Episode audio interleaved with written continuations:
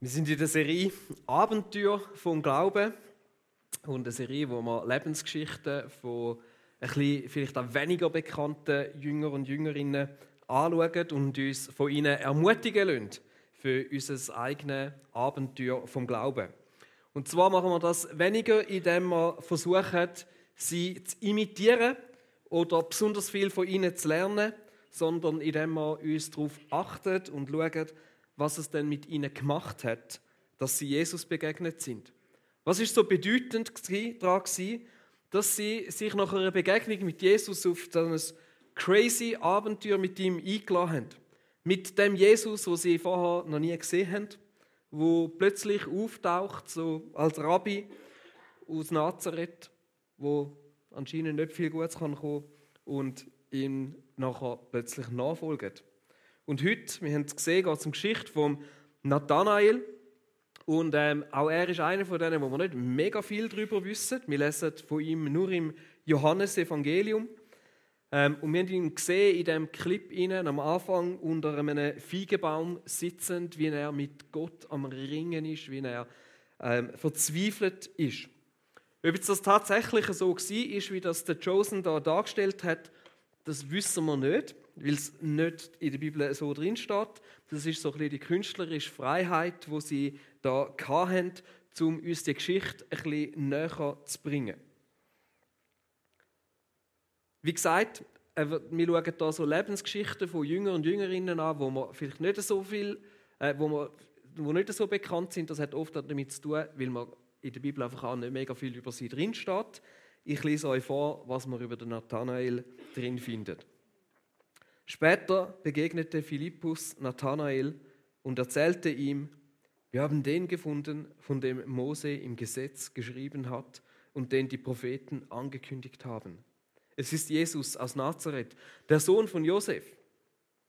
Nazareth, entgegnete Nathanael, was kann da schon Gutes kommen? Doch Philippus antwortete ihm, komm mit und überzeuge dich selbst. Als Jesus Nathanael erblickte, sagte er, hier kommt ein wahrer Israelit, ein ganz und gar aufrichtiger Mensch. Nathanael staunte, woher kennst du mich? Jesus erwiderte, noch bevor Philippus dich rief, habe ich dich unter dem Feigenbaum gesehen. Rabbi, du bist wirklich Gottes Sohn, rief Nathanael, du bist der König von Israel. Jesus sagte, das glaubst du, weil ich dir gesagt habe, dass ich dich unter dem Feigenbaum sah, aber du wirst noch viel größere Dinge zu sehen bekommen. Also wir sehen aus dem Ausschnitt raus, wir wissen nicht ganz genau, was es mit dem Feigenbaum auf sich hat. Es scheint irgendwo ein Geheimnis zwischen Jesus und dem Nathanael zu bleiben. Aber dass Jesus eben gewusst hat, was dort war, das hat der Nathanael anscheinend tief bewegt. Jesus erwähnt den Feigenbaum und trifft in dem Moment, in dem Moment offensichtlich voll ins Schwarze hinein. Und es hat Nathanael auf eine Art und Weise irgendwie gezeigt dass Jesus ihn eben genau kennt und hat ihn dazu gebracht, die einzige die Aussage, dass er von einem spottenden Kritiker zu einem Nachfolger geworden ist, fast augenblicklich. Wie gesagt, wir wissen nicht, was dort genau passiert ist und ich glaube, es macht da nicht Sinn, dass wir jetzt da mega gehen, forschen und schauen und Theorien darüber aufstellen, was denn jetzt genau unter dem Feigenbaum passiert ist. Aber ich glaube, was wir wissen, ist, dass in jedem von uns irgendwo eine tiefe Sehnsucht drin steckt. Wir alle haben irgendwo die Sehnsucht danach, gesehen zu werden, angenommen zu sein. Und mit gesehen zu werden, meine ich jetzt nicht äußerlich gesehen werden ähm, oder besonders bekannt sein oder einfach wahrgenommen werden. Gesehen werden meint innerlich gesehen zu sein. In unserem tiefsten Inneren. Dass unser Herz, unser wahre Ich, das, was wir wirklich sind, wahrgenommen wird. Und manchmal ist es ein bisschen schwierig mit, im Umgang mit anderen Menschen. Ähm, ich persönlich merke, dass ich es manchmal schwierig finde, wenn ich das Gefühl habe, dass mich Leute falsch einschätzen oder falsch verstehen. Wenn, mich, wenn ich das Gefühl habe, dass mich Leute in eine Schublade, Schubladen hineinstecken, wo ich das Gefühl habe, das trifft überhaupt nicht auf mich zu. Ich bin doch eigentlich ganz anders. Vielleicht kennst du das auch. Oder noch schlimmer ist es, wenn uns jemand schlechte Absichten unterstellt oder den Charakter hinterfragt. Oder vielleicht kennst du auch Aussagen über dich, wo du immer wieder hörst, wo nicht, eigentlich gar nicht dem entsprechen, wie du dich siehst. Oder wo dich auf einzelne Eigenschaften von dir reduzieren, aber eigentlich ist da noch so viel mehr. Du bist immer so witzig, so aufgestellt oder so ruhig, so gewissenhaft. Du bist doch immer so ausgeglichen oder vielleicht ein bisschen negativer, du bist doch immer so unordentlich oder du bist eben zerstreut, vergesslich, du bist unsensibel, du bist so hibbelig. Und wir denken, hey, eigentlich bin ich doch so viel mehr als nur das. Oder mega schmerzhaft ist auch, wenn wir das Gefühl haben, wir werden konstant übersehen unterschätzt oder missverstanden. Und oft denken wir doch, wenn uns doch nur jemand wirklich so wird sehen, wie wir wirklich sind. Wir alle sehnen uns danach, wirklich gesehen zu werden, verstanden zu werden. Und manchmal geht dann die Frage auch noch ein bisschen weiter.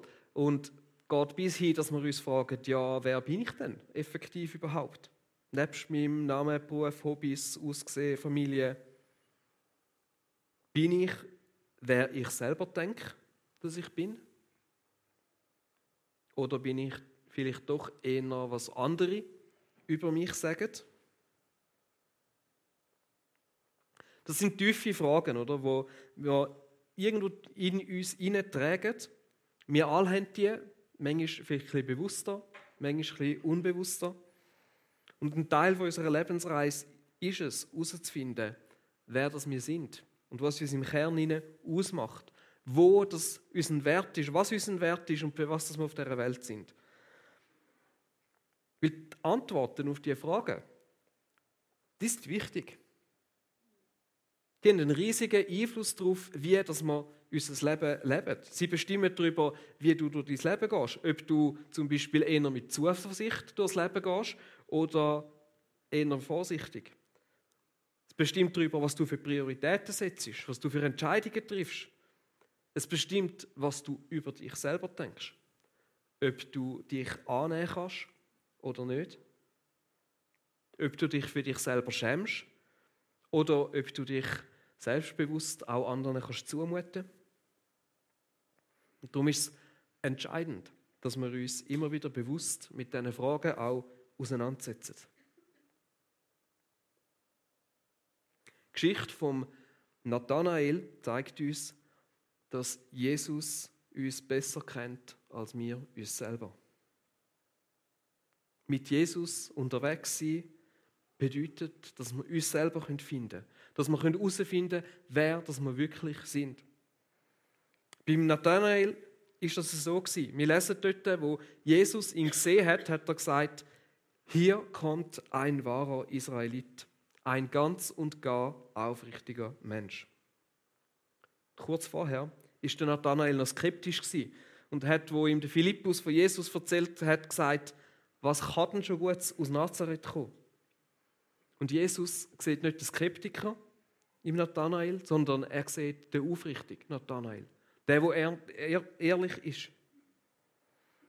Und nachher sagt er ihm, dass er ihn unter dem Feigenbaum gesehen hat und mit dem auch, dass er all die anderen Seiten an ihm kennt, die, wo vielleicht andere nicht wissen. Und was die Begegnung im Nathanael ausgelöst hat, ist, dass er sich bis ins tiefste Innere erkennt gefühlt hat und Skepsis gegenüber Jesus aufs Mal verflogen ist. Und in dem liegt auch eine mega coole Nachricht für uns, weil Jesus kennt auch dich. Er kennt dich bis in dein tiefste Innere. Er kennt deinen Charakter, er kennt dein Herz, er kennt deine Gedanken, deine Wünsche, deine Sehnsucht. Er weiß genau, wer du bist. Und das ist unglaublich kraftvoll. Der, In dem Psalm, Im Psalm 139 beschreibt der David, wie kraftvoll und lebensverändernd er das erlebt. Er schreibt, Herr, du durchschaust mich, du kennst mich durch und durch. Ob ich sitze oder stehe, du weißt es. Aus der Ferne erkennst du, was ich denke. Ob ich gehe oder liege, du siehst mich. Mein ganzes Leben ist dir vertraut. Schon bevor ich anfange zu reden, weißt du, was ich sagen will. Von allen Seiten umgibst du mich und hältst deine schützende Hand über mir. Dass du mich so genau kennst, übersteigt meinen Verstand. Es ist mir zu hoch, ich kann es nicht begreifen. Wie überwältigend sind deine Gedanken für mich, o oh Gott. Es sind so unfassbar viele. Hey, niemand kennt dich so gut wie dein Erfinder, der Schöpfer, der, der dich geschaffen hat und gemacht hat. Ich, meine, ich komme ja ein bisschen aus der IT-Branche oder der, äh, als Softwareingenieur programmiert und nur schon dort ist es oft so, der, der Code geschrieben hat, das ist wenn, man, wenn er es schlecht gemacht hat, muss man vielleicht so sagen. Aber das ist im Normalfall der, der am besten rauskommt und weiß, was der Code macht. Und darum macht man viel Code-Reviews, wo man mit einem anderen anhockt und anschaut, was hätte man besser machen können. Auch darum, dass eben eine andere Person vielleicht auch noch rauskommt, weil eben im Normalfall der, der es gemacht hat, am besten weiß, was für was da ist. Genauso ist es auch sonst bei Erfindungen, die Person, die sie gemacht hat, die weiß im Normalfall, für was ist etwas da, was ist eigentlich genau die Idee dahinter. Und genauso kennt dich niemand besser als Gott, dein Schöpfer, wo dich und mich gemacht hat. Es ist manchmal, und wir sind manchmal auch ein bisschen in dem hinein, oder manchmal auch ein lustig, oder? Ich weiß nicht, wie es dir geht, aber ab und zu, wenn du etwas Neues kaufst, Bedienungsanleitung, mal auf die Seite und probierst mal aus und irgendwann so merkst, ja, es wäre vielleicht doch nicht schlecht gewesen, mal kurz einen Blick reinzuwerfen. Ähm, man hätte sich einiges können ersparen lassen. Und so kennt dich Jesus bis ins Detail, bis in das tiefste Innere. Und er sieht auch all das Gute in dir, wo dein Umfeld vielleicht nicht erkennt. Er weiß ganz genau, wo dass du missverstanden wirst, wo dass du nicht richtig gesehen wirst, was in dir ihnen abgeht. Er kennt deine Enttäuschungen, deine Ängste, deine Fragen. Und er möchte dir zeigen, wer du bist. Kannst du das glauben, dass Jesus dich besser kennt als die Leute um dich herum, als du dich vielleicht selber? Und dass er dir zeigen kann, wer du wirklich bist? Jetzt ist das ja auch noch so ein bisschen, ich weiß nicht, der Gedanke kann ja innerlich dann vielleicht auch mit einer Angst verknüpft sein. Ja, in dem Fall kennt ja Jesus wirklich alles von mir. Dann kennt er ja vielleicht auch meine schlechten Seiten. Das, was ich krampfhaft versuche zu verheimlichen. Das, was sonst niemand von mir weiß und wo ich froh bin, dass es niemand weiß. Meine Gedanken, Charakterschwächen, meine dunklen Geheimnisse, vielleicht die Sünden, die irgendwo in meinem Leben herum sind. Und das macht manchmal auch Angst. Und die Angst die kommt davon, dass wir Angst haben, abgelehnt zu werden, wenn die Seiten von uns bekannt wären. Und jeder von uns hat so Seiten. Und ja, Jesus kennt auch diese Seite von uns. Aber er lehnt uns nicht ab. Der Tim Keller hat das in einem Zitat mega gut auf den Punkt gebracht. Auch mit der Angst. Er sagt, geliebt zu werden aber nicht erkannt zu sein. Und mit erkannt ist das Tiefe, das bis ins Innerste hinein. Ist zwar angenehm, aber oberflächlich. Erkannt zu sein, aber nicht geliebt zu werden, ist unser größter Albtraum. Nur Jesus kennt uns bis auf den tiefsten Grund und liebt uns bis in den höchsten Himmel. Und das ist die gute Nachricht vom Evangelium, dass Jesus dich sieht, auch mit deinen Fehlern, mit deinen unschönen Seiten, mit deinen Geheimnissen, mit dem, wo du nicht willst, dass das irgendjemand anders weiß, aber dich trotzdem liebt. Und dich nicht verurteilt für das. Dich nicht ablehnt wegen dem. Das sehen das in der Begegnung mit der Frau wo er, am Brunnen, wo er sie nicht dafür verurteilt, dass sie schon viele Männer hat und unehelich mit einem zusammen war. Wir sehen, wie er den Zachäus nicht verurteilt für all das, was er Menschen betrogen hat. wie er Aussetzungen nicht abgelehnt hat, wie er die Ehebrecherin, die verwünscht worden ist, nicht verurteilt. Das heißt nicht, dass es gut heißt, aber er lehnt uns nicht ab und er verurteilt uns nicht. Im Gegenteil, Jesus versichert seinen Nachfolger, dass sie für Gott besonders wertvoll sind. Wir lesen, dass er sagt, hey, bei euch sind jede, alle Haare auf dem Kopf zählt, weil ihr Gott so wertvoll sind. Dass wir wertvoller sind als die ganze Natur und alles drumherum. Und auch der David bringt das auch nochmal im Psalm 39 so schön auf den Punkt. Er sagt, wie könnte ich mich dir entziehen? Wohin könnte ich fliehen, ohne dass du mich siehst? Stiege ich in den Himmel hinauf, du bist da. Wollte ich mich im Totenreich verbergen, auch dort bist du. Eilte ich dorthin, wo die Sonne aufgeht, oder versteckte ich mich im äußersten Westen, wo sie untergeht, dann würdest du auch dort mich führen und nicht mehr loslassen. Was für ein schöner Gedanke. Kannst du das annehmen, dass du für Gott unglaublich wertvoll bist? Trotz all deinen Fehler und Schwächen. Dass er dich nicht ablehnt. Dass er dich nicht loslässt und sogar führen möchte. Auch dann, wenn vielleicht sogar du die Person bist, die sich eigentlich vor ihm möchte verstecken. Und ich glaube, das Coole an dem ist nicht nur, dass das einfach schön ist, sondern dass das, auch da, das bringt der Tim Keller nochmal so gut auf den Punkt, dass das das ist, was man eigentlich braucht. Ich habe da nochmals das Zitat von ihm. Er sagt, vollständig erkannt und wirklich geliebt zu sein, das ist es, was wir mehr als alles andere brauchen. Es befreit uns davon, uns verstellen zu müssen. Es demütigt uns in unserer Selbstgerechtigkeit und stärkt uns für alle Schwierigkeiten, die das Leben uns bereiten kann. Also vollständig erkannt werden und bis ins tiefste Innere und trotzdem wirklich geliebt werden, ist das, was man mehr als alles andere braucht. Und mir gefällt es also, die Aussage anhängt, es stärkt uns für alle Schwierigkeiten, die das Leben uns bereiten kann.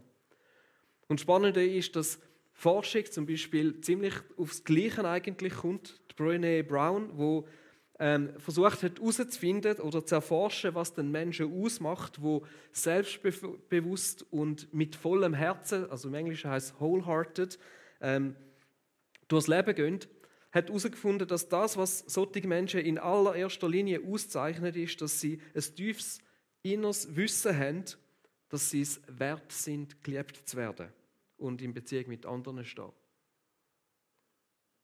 Nicht, dass sie irgendwie arrogant, hochnäsig oder ihre Fehler nicht sehen oder sich einfach besonders viel zumuten, sondern dass sie wissen, dass sie, dass sie es wert sind, geliebt zu werden. Auch wenn sie unperfekt und fehlerhaft sind. Der Nathanael hat so eine Begegnung mit Jesus gebraucht. Der Philippus hat ihn vorher nicht davon überzeugen, um an den Jesus zu glauben. Er hat ihm selber begegnen und merken, wie er von Jesus erkannt worden ist. Das Interessante ist aber nachher, Jesus hat ihm dann nicht einfach eine Lektion gegeben und gesagt, hey, ist im Fall so und so und alles ist gut und weiß auch nicht was. Oder wir wissen es nicht. Und manchmal ist es auch bei uns so.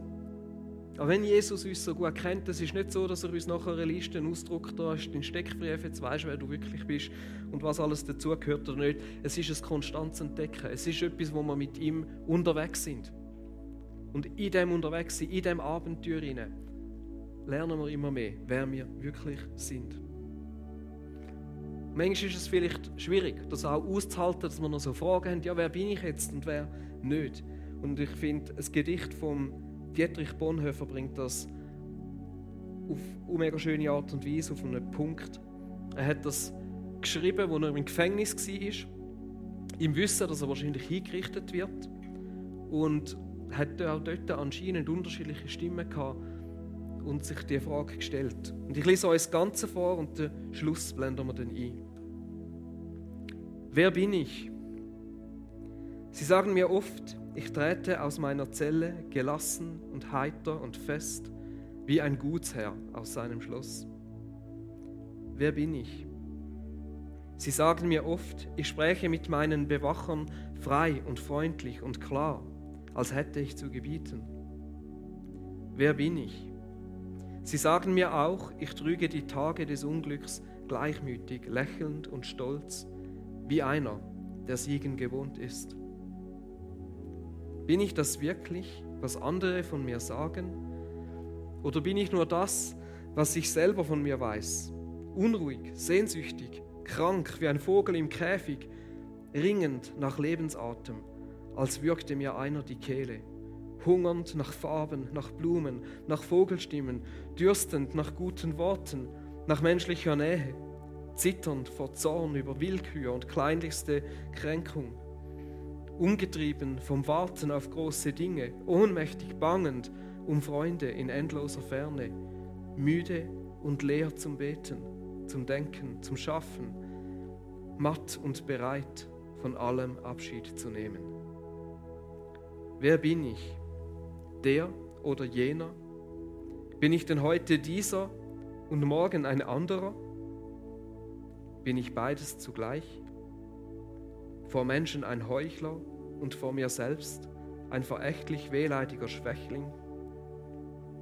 Oder gleicht, was in mir noch ist, dem geschlagenen Heer, das in Unordnung weicht, vor schon gewonnenem Sieg? Wer bin ich? Einsames Fragen treibt mit mir Spott. Wer ich auch bin, du kennst mich. Dein bin ich Gott. Wie schön, wenn wir in all diesen Fragen, die wir vielleicht auch haben, das können sagen, wer ich auch bin, du kennst mich. Dein bin ich, oh Gott. Am Nathanael hat die Begegnung mit Jesus gelangt, um sich in seinem tiefsten Inneren erkennt zu wissen. Zum zu merken, dass da jemand rum ist, der ihn besser kennt als er sich selber. Und er hat sich dem Jesus angeschlossen und auf das Abenteuer mit ihm sich einlassen. Und Jesus sieht auch dich unter deinem Feigenbaum. Auch wenn alle anderen Menschen um dich um dich vielleicht missverstehen, dich falsch einschätzen oder irgendwie labeln. Und wir brauchen die Begegnung mit Jesus. Vielleicht ist es dran, in deinem Leben nochmal Raum zu schaffen für das. Im Worship, in deinem Alltag. Indem du dich nochmal neu nach Gott ausstreckst. Oder indem du dieser Einladung folgst, wie sie der Philippus am Nathanael mitgegeben hat. Komm und schau. Probier es aus. Lass dich auf das Abenteuer von dem Glauben ein. Du kannst dich selber finden und darfst wissen, dass du von Gott das tiefst gesehen bist und wertvoll bist für ihn. Und er lädt dich auch heute ein. Komm und schau.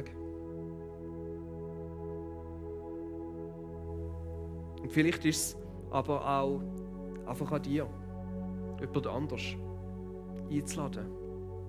Nicht mit Argumenten zu überzeugen, sondern ganz einfach komm und schau. Und sagen, komm mit, schau und begegne dem Jesus. Und wir beten, steht doch dazu auf.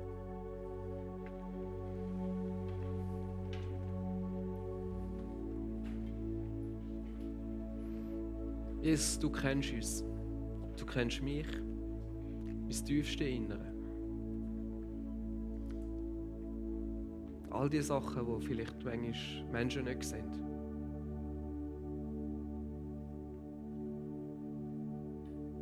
Du kennst jedes Einzelne von uns. Dir ist jedes Einzelne so kostbar. Keines davon ist ein Fehler. Niemand von uns. Jesus sieht dich. Er liebt dich. Der nimmt dich an. Und er sagt auch dir, folge mir nach. Komm und schau. Probier es aus. Bei mir kannst du finden, wer du wirklich bist. kannst du werden, wer du wirklich bist. Lass uns unterwegs sein. Jesus, ich bete, dass gerade dort, wo wir kämpfen mit dieser Frage, wer bin ich, dass du heute nochmal zu uns redest. Dass wir die Begegnung mit dir dürfen haben. Dass wir uns dürfen einladen auf dich und uns von dir sagen lassen, wer wir wirklich sind. Dass wir das nicht diktieren lassen von anderen. Red du zu uns jetzt auch gerade in dieser Zeit vom Worship, wo wir dich anbeten, wo wir dir möchten begegnen